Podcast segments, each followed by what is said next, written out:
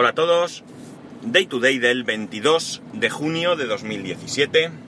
Son las 8.49 y 31 grados en Alicante. Bueno, voy a ser muy rápido y ahora os cuento. ¿Por qué? Porque hoy es el primer día, después de mucho tiempo, que voy a este cliente que os he comentado a veces que estoy todo el día en él, toda la mañana, y que además está muy cerca de mi casa.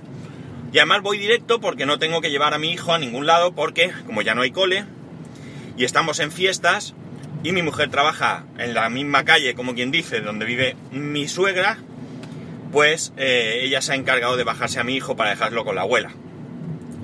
Así que lo que voy a hacer es dar una pequeña vuelta por el barrio, ya que he salido con tiempo, porque tardo 5 minutos a donde voy. Y ya he elegido un tema muy cortito, muy cortito, para que, para que dé tiempo. Y además voy súper despacio, ahora mismo me pitan. Bueno, la cuestión es la siguiente.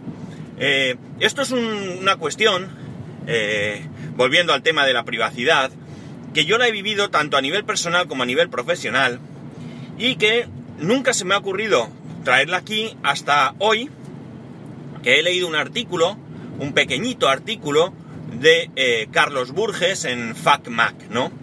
Eh, es un pequeño artículo porque no requiere mucho más.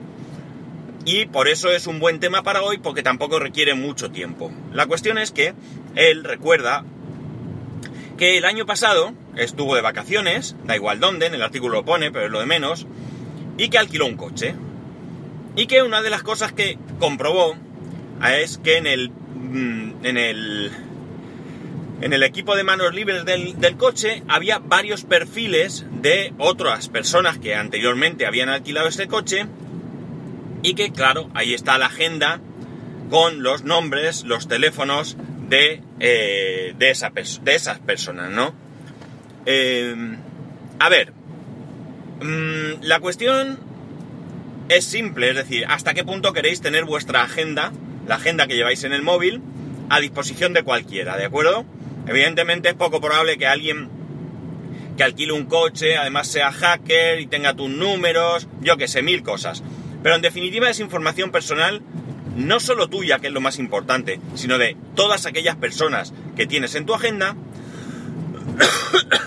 que estás poniendo a libre disposición.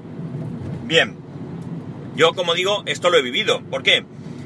Eh, a nivel personal, porque en alguna ocasión he alquilado un coche, desde luego. Y a nivel profesional, porque, primero, la empresa pone a mi disposición un coche. Este coche me lo van cambiando.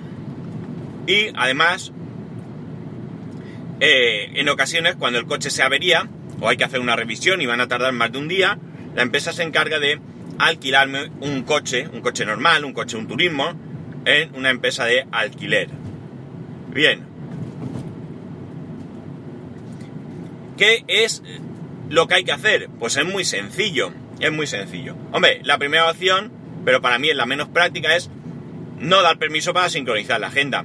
Pero desde luego, eh, si es un coche que alquilas a largo plazo, es absurdo y si es un coche que alquilas a corto plazo, pues me pierdes una funcionalidad. Así que lo más sencillo es lo típico. Tú cuando vas a devolver el coche, revisas que no te dejes nada dentro, eh, revisas que el depósito, o te preocupas que el depósito esté en las condiciones que te haya dicho la, la agencia de alquiler, generalmente pues te lo dan lleno, lo devuelves lleno, etcétera, etcétera.